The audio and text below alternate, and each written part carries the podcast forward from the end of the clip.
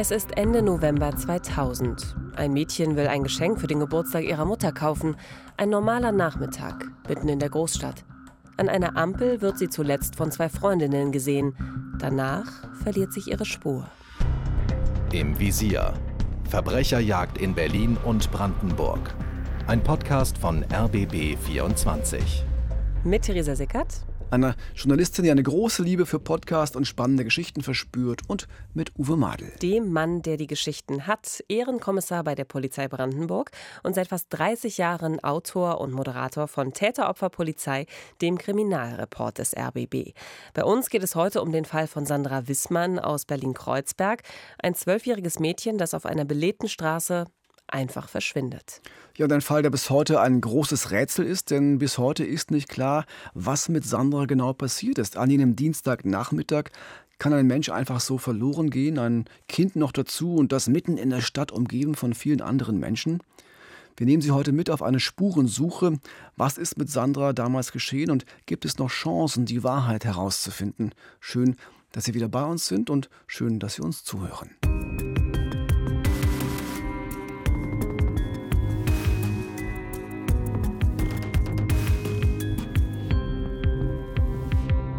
Es ist der 28. November 2000, Berlin-Kreuzberg. Sandra hat Schulschluss und ist zu Hause. Am Nachmittag will sie ein Geburtstagsgeschenk für ihre Mutter kaufen. Dafür macht sie sich auf den Weg zu Karstadt über den Cottbusser Damm Richtung Hermannplatz. Im Kaufhaus spricht sie eine Verkäuferin an, die damals in der Buchabteilung arbeitet. Ja, sie kam zu mir und fragte mich, wo die Harry Potter Bänder stehen, weil da ist ja der zweite Band rausgekommen. Und dann äh, habe ich ihr die gezeigt und dann habe ich mich auch wieder umgedreht, habe mich meiner anderen Arbeit zugewidmet. Ob Sandra nicht genügend Geld dabei hat oder plötzlich auf eine andere Geschenkidee kommt, wer weiß. Auf jeden Fall kauft sie das Harry Potter Buch nicht. Sie wird noch beim Herumbummeln beobachtet, dann verlässt sie das Kaufhaus an einer Ampelkreuzung unweit ihres Wohnhauses wird sie gegen 16.30 Uhr zum letzten Mal gesehen. Ja, und dann ist sie verschwunden, plötzlich, wie vom Erdboden verschluckt.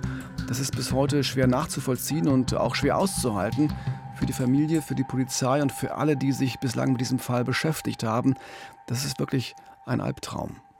Gab es vorher irgendwelche Anzeichen? Gab es Konflikte vielleicht innerhalb der Familie, im Freundeskreis? Nein, überhaupt nicht. Äh, bis dahin hatte Sandra ein ganz normales Leben geführt, bis zu diesem verhängnisvollen Dienstag Ende November im Jahr 2000. Zur Familie gehörten insgesamt vier Kinder, zwei Mädchen, zwei Jungs, dazu die Mutter und der Stiefvater. Und Sandra war mit ihren zwölf Jahren die zweitälteste. Sie spielte gern Gitarre, sie hatte viele Freunde und sie tonte leidenschaftlich gern. All das hat uns ihre große Schwester erzählt. Die war 14 Jahre alt, als Sandra verschwand. Wir haben mit ihr telefoniert und natürlich ist der Schmerz bei ihr bis heute groß. Und natürlich vermisst sie Sandra nach wie vor sehr. Ihre ganze Person, ihre Art und Weise, ihr, ihr Lächeln, ihr, ja, ihr, ihren Geruch. Sie im Ganzen als meine Schwester. Sie war meine einzige Schwester. Sandra war frech, sie war aber auch verdammt liebenswert, sie hat jedem geholfen, wo sie konnte. Sie war ein totaler Familienmensch. Ja, in der Birkstraße Nummer 40 in Kreuzberg, da hat Sandra damals mit ihrer Familie gewohnt. Und es ist nur noch knapp ein Monat bis Weihnachten und Sandras Mutter hat sogar schon die Geschenke für die Kinder besorgt. Und dieser Kiez um die Böckstraße, der Gräfe-Kiez, der ist schon damals eine sehr belebte und auch begehrte Ecke. Und der Gräfe-Kiez, der teilt sich so in zwei Teile auf, in einen nördlichen Teil und einen südlichen Teil. Und im Süden überwiegt der soziale Wohnungsbau. Hier wohnen eher einkommensschwache Familien. Und im nördlichen Teil des Kiezes, da sieht man wunderschöne sanierte Altbauten und man holpert so mit dem Fahrrad über Kopfsteinpflaster. Das ist eben auch noch heute so und auch gewollt ebenso. Ja, genau hier lebt Sandra damals mit ihrer Familie. Direkt gegenüber des Wohnhauses liegt eine kleine Sporthalle, in der Sandra immer zum Tontraining geht. Und nur 100 Meter entfernt, die Bückstraße hinauf, ist Sandras Grundschule, die Lemgo-Grundschule. Also alles sehr kiezig, alles sehr dicht beieinander. Und auch der damalige Direktor der Grundschule, Friedrich Wachholz, kann sich noch an Sandra erinnern. Ganz durch diese Einfahrt hindurch befindet sich das alte Schulgebäude, das ursprüngliche Schulgebäude auf dem Hof. Und äh, in diesem Gebäude war die sechste Klasse in der Sandra Schülerin war, untergebracht im Erdgeschoss, ich weiß es noch, Raum 06. Ja, also dieser Fall hat damals ganz viele im Kiez beschäftigt. Und natürlich wird auch geschaut, wo ist Sandra noch einmal an diesem Dienstagnachmittag irgendwo gesehen worden. Uwe, was findet jetzt die Polizei heraus? Also es gibt ja schon diese erste Spur im Kaufhaus am Hermannplatz, wo sich die Buchverkäuferin an Sandra erinnert hat. Äh, wenn man von dort aus dann vom Kaufhaus aus den Cottbusser Damm, eine große doppelspurige Straße, wieder in Richtung Böckstraße läuft, also in Richtung Sandras Wohnhaus, dann kommt man an eine Ampelkreuzung, die nur 150 Meter von Sandras Wohnung entfernt ist. Und genau hier, an dieser Ampelkreuzung, ist Sandra noch einmal gesehen worden, und zwar gleich von zwei Mitschülerinnen.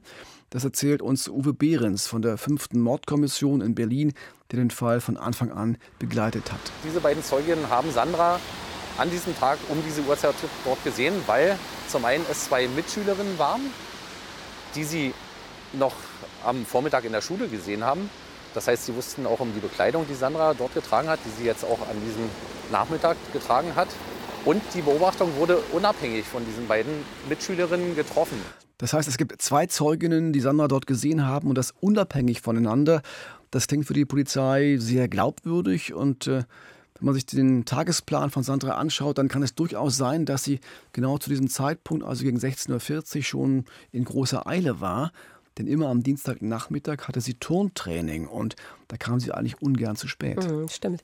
Sandra war ja eine begeisterte Turnerin und ihr habt es ja für eure Sendung Täter, Opfer, Polizei auch noch nachgestellt. Also auch wie sie Turnübungen in ihrem Kinderzimmer gemacht hat. Und es sind Bilder, die einen nicht aus dem Kopf gehen, weil sie so, so fröhlich und so unbeschwert sind.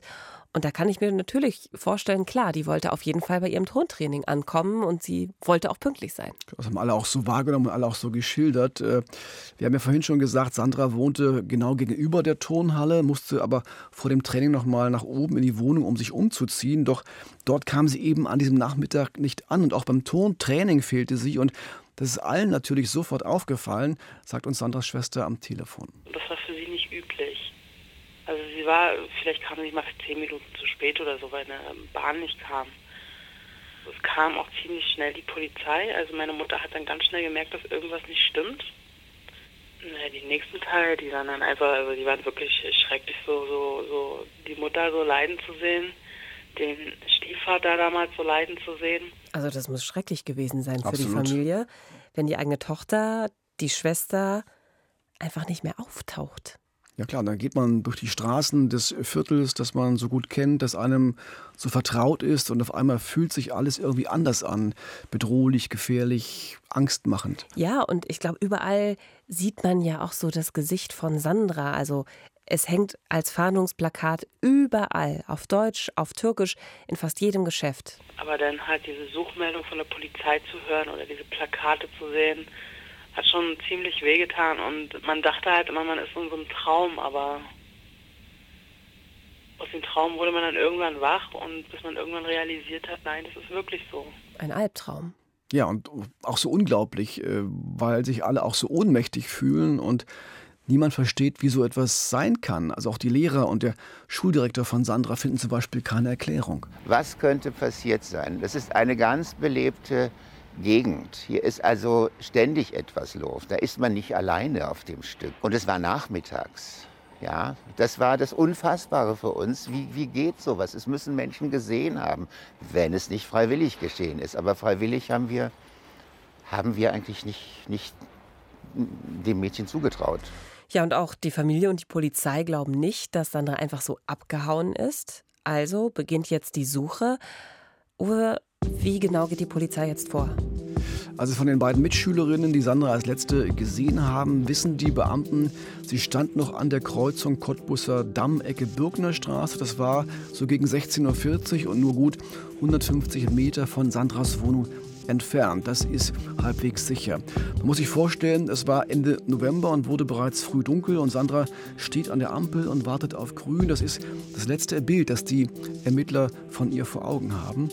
Deshalb wird von dieser Ampel aus ein Kreis gezogen, Radius so etwa 500 Meter. Und in diesem Umfeld durchkämmt die Polizei dann den Kiez. Häuser werden durchsucht, vom Keller bis zum Dachboden, in der Hoffnung, irgendeine Spur von Sandra zu finden. Es sind Ermittlungsteams ausgeschwärmt, möchte ich es mal so bezeichnen. ähm, und haben sich dann die Wohnhäuser vorgenommen und sind halt in diese Wohnhäuser gegangen und haben an sämtlichen Türen geklingelt, in der Hoffnung, aktiv Zeugen akquirieren zu können. Also nicht allein darauf angewiesen zu sein, dass sich Zeugen bei uns melden, ähm, weil mitunter natürlich auch Zeugen Beobachtungen gemacht haben, die sie selber nach eigener Beurteilung nicht für, nicht für wichtig erachten, die für uns aber maßgeblich sein können, haben wir halt versucht, auf diesem Wege dann aktiv auch Zeugen zu gewinnen. Also die Polizei unternimmt wirklich viel, um Sandra zu finden. Es ist ja auch tatsächlich immer ganz besonders schlimm, wenn ein Kind verschwunden ist und man auch so von Anfang an das Gefühl hat, also das könnte hier auch um Verbrechen gehen. Das Kind ist eben nicht einfach nur abgehauen. Und auch die Ermittler, die haben ja selber oft Familie. Ja klar, und gerade deshalb nehmen viele solche Fälle trotz aller beruflichen Distanz, die ja da sein muss, auch, auch sehr persönlich. Jedenfalls fährt jetzt fast täglich ein Lautsprecherwagen durch den Kiez. Bis zu 100 Beamte waren da im Einsatz, um Keller, Treppenhäuser, Schuppen und Hinterhöfe zu durchsuchen. Und ein Umkreis von 500 Metern mag erstmal nach wenig klingen, aber in so einer Großstadt wie Berlin, noch dazu in einer so belebten Gegend wie dort, äh, bedeutet das eine Menge Ermittlungsarbeit, sagt uns auch Ermittler Uwe Behrens. Die Schwierigkeit an solchen Fällen ist, dass sie einen Punkt A haben in der Regel. Das ist der Verschwindeort. Im Fall Sandra Wissmann können wir ihn aufgrund der Aussagen von Zeugen zu ihrem letzten Sichtpunkt, der sich unweit ihrer Wohnanschrift befand, relativ gut einengen. Aber außer diesem Verschwindepunkt A haben sie nichts weiter. Und das heißt, sie sind dann sprichwörtlich dabei, die Nadel im Heuhaufen zu suchen. Nur dass der Heuhaufen hier nicht ein einfacher Heuhaufen ist, sondern die Stadt Berlin mit ihren doch mit ihrer recht großen Anzahl von Einwohnern und ihrer doch recht großen Fläche. Und können Sie eine Spur zu Sandra finden? Äh, leider nein. Erst zwei Wochen später gibt es so eine vage Spur. Bei der Polizei meldet sich ein anonymer Anrufer aus einer Telefonzelle. Die Polizei konnte später herausfinden, dass dies eine Telefonzelle am Cottbusser Tor war, also nicht weit von Sandras Wohnung entfernt. Und dieser Anrufer erzählt, dass Sandras Leiche am Rande eines alten Fabrikgebäudes am S-Bahnhof Schönefeld liegen soll. Die Polizei beginnt sofort mit der Suche, es wird gegraben und im Prinzip wird da jeder Stein umgedreht doch am Ende ohne brauchbares Ergebnis. Dann ruft der Mann noch einmal an und sagt, die Polizei suche an der falschen Stelle, macht nochmal genauere Angaben und wieder rückt ein Suchtrupp aus. Und? Finden Sie sie? Nein. Sandra bleibt wie vom Erdboden verschluckt und der Anruf erweist sich, du ahnst es schon, als falsche Fährte. Mhm. Offenbar wollte sich da irgendjemand wichtig machen. Sowas gibt es ja leider öfter, dass irgendwelche Spinner gerade bei solchen Fällen, die so in der Öffentlichkeit stehen, ja, so eine Art Machtfantasie ausleben und äh, dann etwas wissen, was sie gar nicht wissen äh, äh, und was auch immer sie dann motiviert oder antreibt. Es, Auf jeden Fall führen sie die Polizei an der Nase herum. Es bringt viel Unruhe und am Ende bindet es viele Kräfte und führt zu nichts. Äh, die Polizei muss einen Hinweis aber natürlich dennoch ernst nehmen, denn was wäre, wenn, wenn der Anrufer vielleicht doch etwas weiß und hinterher kommt der Vorwurf, die Polizei hätte diesen wichtigen Hinweis eben ignoriert. Dann trotz aller intensiven Suche am Ende Stillstand.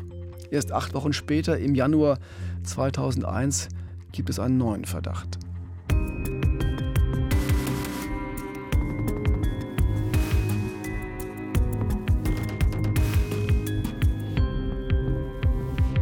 Nach einem Besuch bei Karstadt verschwindet die zwölfjährige Schülerin Sandra spurlos. Kein Hinweis bringt die Beamten voran. Bis Januar 2001. Da rückt Berto B. in den Fokus der Ermittler. Er wird festgenommen, nachdem er ein neunjähriges Mädchen entführt und in seiner Hellersdorfer Wohnung brutal missbraucht hatte. Nach vier Tagen lässt er das Mädchen wieder frei. Uwe, was hat dieser Mann jetzt mit dem vermissten Fall Sandra Wissmann zu tun? Also als die Mordkommission von der Verhaftung erfährt und der Entführung des neun Jahre alten Mädchens, wird natürlich sofort gecheckt, könnte dieser Berto B. auch etwas mit dem Verschwinden von Sandra zu tun haben. Und siehe da, der Mann wohnte zwar in Hellersdorf, im Osten der Stadt, aber er hatte sich Ende November, als Sandra verschwand, immer wieder auch in Kreuzberg aufgehalten. Das passte irgendwie. Mhm. Da werden die Ermittler natürlich sofort hellhörig. Und können Sie ihm etwas nachweisen im Zusammenhang mit der vermissten Sandra? Er wird vernommen, er wird befragt und er räumt sogar noch einen weiteren ähnlichen Fall ein. Er hatte bereits im Sommer 1997 ein anderes Mädchen entführt, also gut drei Jahre zuvor. Er hat es missbraucht und dann wieder freigelassen. Aber mit dem Verschwinden von Sandra will er nichts zu tun haben und die Mordermittler können ihm auch nichts nachweisen, auch wenn bei einigen bis heute, das weiß ich, so leichte Zweifel bleiben.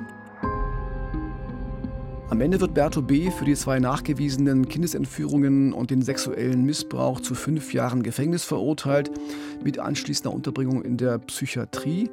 Er soll da so lange bleiben, bis seine schwere Persönlichkeitsstörung geheilt ist, aber er verweigert sich dort einer Therapie und er erhängt sich dann 2006 in seiner Zelle. Im Abschiedsbrief steht, ich lasse mir meine Lust nicht wegtherapieren. Okay, ähm, das heißt jetzt aber für unseren Fall hier im Podcast, für das Verschwinden von Sandra Wissmann, spielt dieser Berto B. als Tatverdächtiger zumindest erstmal keine Rolle mehr und die Ermittlungen stehen weiter quasi am Anfang. Gibt es denn noch andere Hinweise, irgendwelche anderen Spuren, irgendein Hinweis, der uns zu Sandra führen könnte? Es gibt den Zeugenhinweis eines 13 Jahre alten Mädchens, also ein Jahr älter als Sandra. Und das Mädchen berichtet der Polizei, dass es am Nachmittag des 28. November, also kurz bevor Sandra verschwunden ist, von einem Mann angesprochen wurde auf dem Cottbusser Damm, also dort, wo auch Sandra unterwegs war. Und dieser kleine, mittelalte, eher ungepflegt wirkende Mann mit Lederjacke soll das Mädchen gefragt haben, ob es ihm helfen könne. Er müsse in seiner Wohnung irgendwas montieren und brauche jemanden, der kurz mal eine Wasserwaage halten kann. Das klingt ja nach so einem klassischen Trick, ein Kind von der Straße in seine Wohnung zu locken. Genau, das war auch der Verdacht, äh, ja. den die Ermittler sofort hatten. Und da Sandra als sehr hilfsbereit galt, das haben wir ja von der Schwester vorhin schon gehört, hätte es ja durchaus sein können, dass sie diesem Mann gefolgt ist, äh, dass sie einfach helfen wollte. Aber ob es den wirklich gab, ähm, diesen Mann, kann niemand hundertprozentig sagen, denn er existierte nur in der Zeugenaussage dieses Mädchens. Aber auch diese Aussage nimmt die Polizei natürlich ernst und fahndet öffentlich nach diesem Mann. Bei uns in der Sendung und auch bei den ZDF-Kollegen von Aktenzeichen XY. Es gibt ein paar Hinweise, aber keine, die zu einem konkreten Verdächtigen führen. Aber dann, im September 2002, knapp zwei Jahre nach dem Verschwinden von Sandra, gibt es einen neuen Verdacht. Worum geht es diesmal, Uwe? Wieder gibt es einen Mann, der es auf Kinder abgesehen hat. Der lebte nur wenige hundert Meter von Sandras Wohnung entfernt am Maybachufer in Neukölln. Er wird im September 2002 quasi auf frischer Tat festgenommen, als er ein kleines Mädchen auf einem Dachboden vergewaltigt. Er gesteht dann sechs weitere Taten, alles Mädchen zwischen acht und zehn Jahren. Das Verschwinden von Sandra passt genau in diesen Tatzeitraum. Doch auch hier lassen sich am Ende keine Beweise finden und Frank H., so heißt der Täter, bestreitet vehement, Sandra zu kennen oder mit ihrem Fall irgendetwas zu tun zu haben. Er wird dann am Ende zu 16,5 Jahren Gefängnis verurteilt, mit anschließender Sicherungsverwahrung und ist bis heute noch hinter Gittern.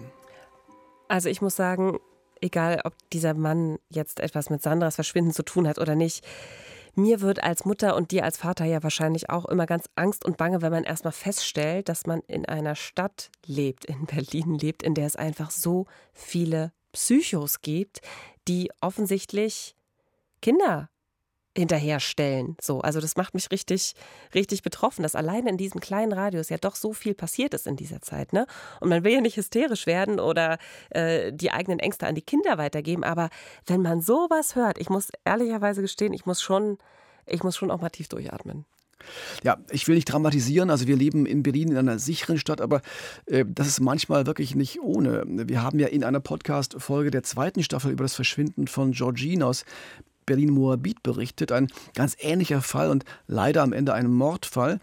Der konnte nach 14 Jahren zum Glück geklärt werden, aber auch da war für mich wirklich erschreckend, im direkten Wohnumfeld des Mädchens wohnten damals 150 ja. einschlägig vorbestrafte Sexualtäter und alle mussten natürlich damals von der Polizei überprüft werden.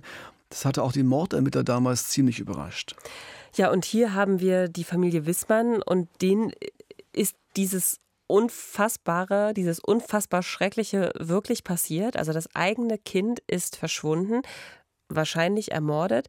Was muss das auch für eine Tortur für die Familie gewesen sein, wenn dann immer wieder solche schrecklichen Nachrichten auftauchen, ne? neue Verdächtige, wieder neue Missbrauchsvorwürfe und Vergewaltigungsserien an irgendwelchen Kindern. Und alles bringt aber dann doch auch wieder keine Aufklärung, ja, also keine Erleichterung in dem Sinne, dass die Familie eine Ahnung bekommt, wo Sandra ist, was ihr vielleicht passiert sein könnte. Ja, bis heute hat die fünfte Mordkommission mehr als 210 Hinweise bekommen aus der Öffentlichkeit, die meisten tatsächlich in den ersten Monaten nach Sandras Verschwinden. Alle Hinweise wurden ernst genommen und verfolgt, doch die berühmte heiße Spur, du sagst, es war nicht darunter. Uwe Behrens bleibt aber dennoch dran an dem Fall und wann immer ein neuer Ansatz, ein neuer Verdacht auftaucht oder ein neuer Mann, der es auf junge Mädchen abgesehen hat, werden die Ermittlungen wieder verstärkt. Zu einem späteren Zeitpunkt gab es dann zum Beispiel auch äh, einen Täter, der halt ähm, weibliche Kinder in diesem Alter von Sandra Wissmann tatsächlich in einem weißen Lieferwagen mitgenommen hat aus der Innenstadt und rausgefahren hat ähm, ins Land Brandenburg und äh, dort Sexualstraftaten an ihn begangen hat. Der Täter ist auch ermittelt worden. Ähm, und natürlich haben wir den mit intensiv in die Überprüfung einbezogen, ob er mit dem Verschwinden von Sandra Wissmann etwas zu tun haben könnte. Mussten dann aber konstatieren, nach Auswertung aller Spuren, Vernehmung etc., dass dem nicht so ist. Also nochmal, ne? es ist so grausam, was es für Menschen gibt und wozu sie auch fähig sind. Und auch wenn Sandra diesem Mann nicht zum Opfer gefallen ist, dann ist es sehr wahrscheinlich, dass sie Opfer eines anderen schweren Gewaltverbrechens geworden ist. Und man wünscht der Familie zumindest Gewissheit, ne? wo ist unsere Tochter? Und dass sie sich irgendwie verabschieden können, dass sie trauern können. Und für mich ist das ehrlicherweise kaum vorstellbar, dass niemand substanzielle Hinweise zu diesem Fall hat. Ich bin selber häufiger auf dieser Ecke unterwegs, weil ich gar nicht so weit entfernt wohne. Und es ist wirklich eine sehr, sehr belebte Gegend rund um den Cottbusser Damm. Es ist also ständig was los, das auch zu jeder Tages- und Nachtzeit. Und es war ja nachmittags. Also es muss doch irgendjemand etwas gesehen oder bemerkt haben. Klar, das beschäftigt alle äh, sehr, die Sandra kennen, diese Frage, wer hat was wahrgenommen, warum hat keiner was gemerkt, was ist da genau passiert. Und niemand glaubt, dass sie freiwillig abgehauen ist oder dass sie einfach so mit einem Fremden mitgegangen ist. Aber vielleicht ist genau ja dies auch das Problem der Großstadt, dass es eben so voll ist. Man verliert den Blick für den einzelnen Menschen, auch für ein einzelnes, kleines, junges Mädchen, das da irgendwie angesprochen wurde und dann verschwunden ist. Ja, vielleicht, aber könnte es auch sein, also das würde ja erklären, warum niemand etwas bemerkt hat, auch wenn man das immer erstmal vielleicht gar nicht so sehr aussprechen mag, könnte es sein, dass doch die Familie selbst etwas mit dem Verschwinden von Sandra zu tun hat? Auch das haben die Mordermittler natürlich überprüft. Da wird auch in der Familie nach Verdachtspunkten gesucht, das berühmte Ermitteln in alle Richtungen. Denn die Erfahrung zeigt schon, wenn Kinder spurlos verschwinden, gibt es immer wieder auch Gründe und Motive, die in der Familie liegen. Wir haben natürlich auch sämtliche Motive im privaten Bereich der Familie äh, der Sandra überprüft. Auch im Hinblick zum Beispiel auf die berufliche Tätigkeit ihres Stiefvaters, der in der Baubranche tätig war. Wir haben aber in keinem der Fälle irgendwelche Anhalter dafür gefunden, dass ein Motiv äh, bezüglich des Verschwindens der Sandra dort zu finden ist. Also natürlich ist das für die Familien immer schlimm, wenn sie erstmal selber auch zu den Verdächtigen werden. Aber klar, natürlich muss die Polizei auch jede Möglichkeit abklopfen und nachschauen, ob es da vielleicht auch Möglichkeiten gäbe. Klar, das ist für Betroffene immer schwer zu verstehen, ja. auch so eine kritische Nachfrage. Äh, man fühlt sich dann attackiert und angegriffen und in diesem Fall war es wirklich nur Routine und es gab auch nichts Verdächtiges. Die Familienverhältnisse waren in Ordnung, es gab keine schulischen oder zwischenmenschlichen Probleme, kein Streit mit der Mutter, dem Stiefvater oder den drei Geschwistern. Die Schwierigkeiten der Familie beginnen oft erst später, weil, jeder versucht so auf seine Weise mit diesem nicht greifbaren Verlust klarzukommen und das kann unglaublich zermürbend sein, wie uns Sandras große Schwester noch einmal am Telefon erzählt hat. Also verarbeitet hat es noch keiner aus der Familie man kann es auch nicht verarbeiten, wenn man nicht die Möglichkeit hat, sich zu verabschieden. Wenn man kein Grab hat. Meine Mutter hat auch schon oft gesagt, wenn wir Kinder nicht mehr wären, dann ist die Frage, ob sie denn auch noch wäre, um einfach bei ihrer Tochter zu sein, der, für die sie in dem Moment nicht da sein konnte. Das tut mir auch so leid für diese Frau, also für diese Mutter, die ja nichts dafür kann, dass ihre Tochter verschwunden ist. Weil man kann ja seine Kinder nicht immer und überall vor allem bewahren, aber ich verstehe so ihren Schmerz. Klar, da sind auch viele Selbstvorwürfe dabei. Sandras Mutter hat ja mal in etwa gesagt, äh, hätte ich ihr doch damals verboten, mir ein Geschenk kaufen zu wollen. Mhm. Ähm, Es war ja ihr Geburtstag und sie sagt dann, jetzt will ich nie wieder Geburtstag haben. Ich habe mehrfach betroffene Eltern oder Angehörige in solchen Situationen gesprochen und typisch für alle war dieses ähm, Denken in Schleifen, dieses äh, nicht rauskommen, dieses was wäre, wenn, was hätte ich anders machen müssen, warum konnte ich mein Kind nicht beschützen und es gibt darauf keine wirklichen Antworten. Das ist ja das Furchtbare. Es bleibt am Ende also für alle die zentrale Frage, wo ist Sandra? Was ist ihr passiert? Und die Ermittler, die haben immer noch nur eine vage Vermutung. Naheliegend ist, dass Sandra Wissmann am 28. November 2000 im Bereich ihrer Wohnanschrift von einem bisher unbekannten Täter angesprochen wurde und dieser es unter einem Vorwand geschafft hat, sie zum Mitgehen zu bewegen. Dieser unbekannte Täter dürfte dann auch für das Verschwinden der Sandra Wissmann verantwortlich sein. Naja, meine Vermutung wird auch nicht anders liegen, dass sie angesprochen wurde. Also einfach mitgehen nicht. Meine Mutter hat es allen Kindern wirklich immer vermittelt. Äh, aber ihre Hilfsbereitschaft, diese Art und Weise, dass sie so überredet wurde. Also Sandras Schwester glaubt, jemand könnte die Gutmütigkeit von Sandra auch ausgenutzt haben. Es könnte also sein, dass jemand sie vielleicht einfach gebeten hat, ihr den Weg zu zeigen beispielsweise. Ja, das war eben so ein Typ wie der mit der Wasserwaage. Ich brauche mal schnell deine Hilfe. Wir wissen es nicht. Aber es ist in jedem Fall wichtig zu sagen, auch in diesem Podcast nochmal, wenn wir Kinder vor solchen Situationen schützen wollen, gilt eine Regel. Erwachsene brauchen niemals die Hilfe von fremden Kindern. Niemals. Sie können sich selbst helfen oder andere Erwachsene fragen. Wenn wir dieses Stoppsignal unseren Kindern vermitteln können, dann ist schon einiges gewonnen. Was bleibt noch im Fall Sandra Wissmann? Die Hoffnung, dass es vielleicht doch noch Hinweise darauf gibt, was mit dem Mädchen am Nachmittag des 28. November 2000, einem Dienstag, passiert ist. Vielleicht gibt es doch noch jemanden, der sich an das dunkelblonde, etwa 1,60 Meter große Mädchen erinnert. Jemanden, der sich bislang nicht getraut hat, seine Beobachtungen mit der Polizei zu teilen. Warum auch immer. Jemanden, der Sandra Wissmann an diesem Nachmittag in Kreuzberg gesehen hat. Wir nehmen natürlich an, dass sie sich auf direktem Wege zu ihrer Wohnung befunden hat. Das ist aber auch nur eine Annahme. Von daher wäre es für uns natürlich von großer Wichtigkeit, wenn wir in Erfahrung bringen könnten, welchen weiteren Weg Sandra nach diesem Zeitpunkt des bisher letzten Beobachtens eingeschlagen hat.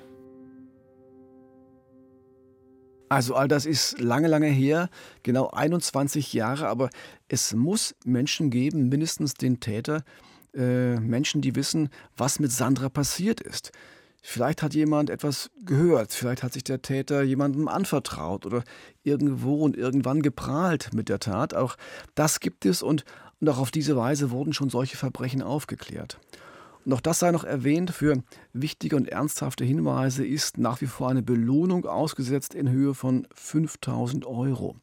Wenn Sie etwas wissen, wenn Sie helfen können, dann rufen Sie bitte die fünfte Mordkommission in Berlin an unter Vorwahl 030 dann die 4664 911 555 oder jede andere Polizeidienststelle.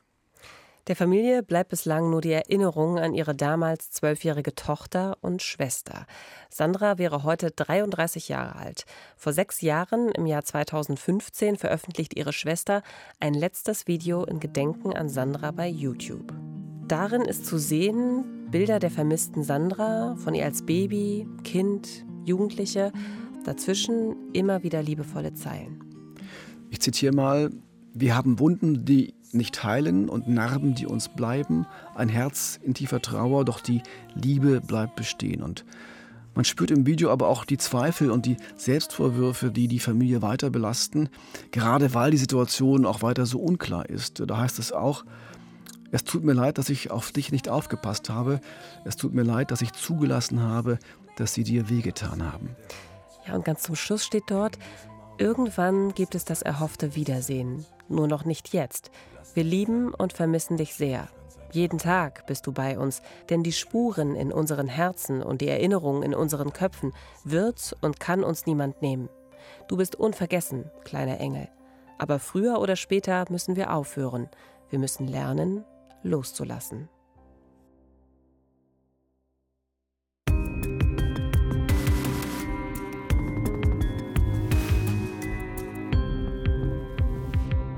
Vielen Dank fürs Zuhören. Das war fast die letzte Folge unserer aktuellen Staffel. Nächste Woche haben wir noch eine kleine Zugabe für Sie.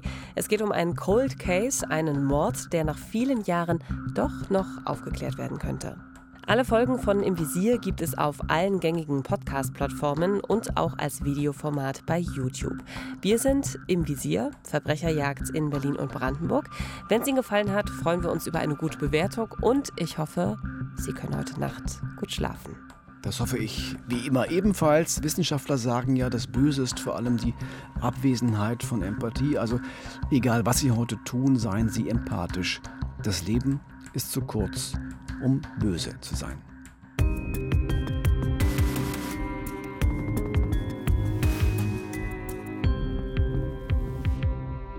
Im Visier. Verbrecherjagd in Berlin und Brandenburg ist eine Produktion des RBB.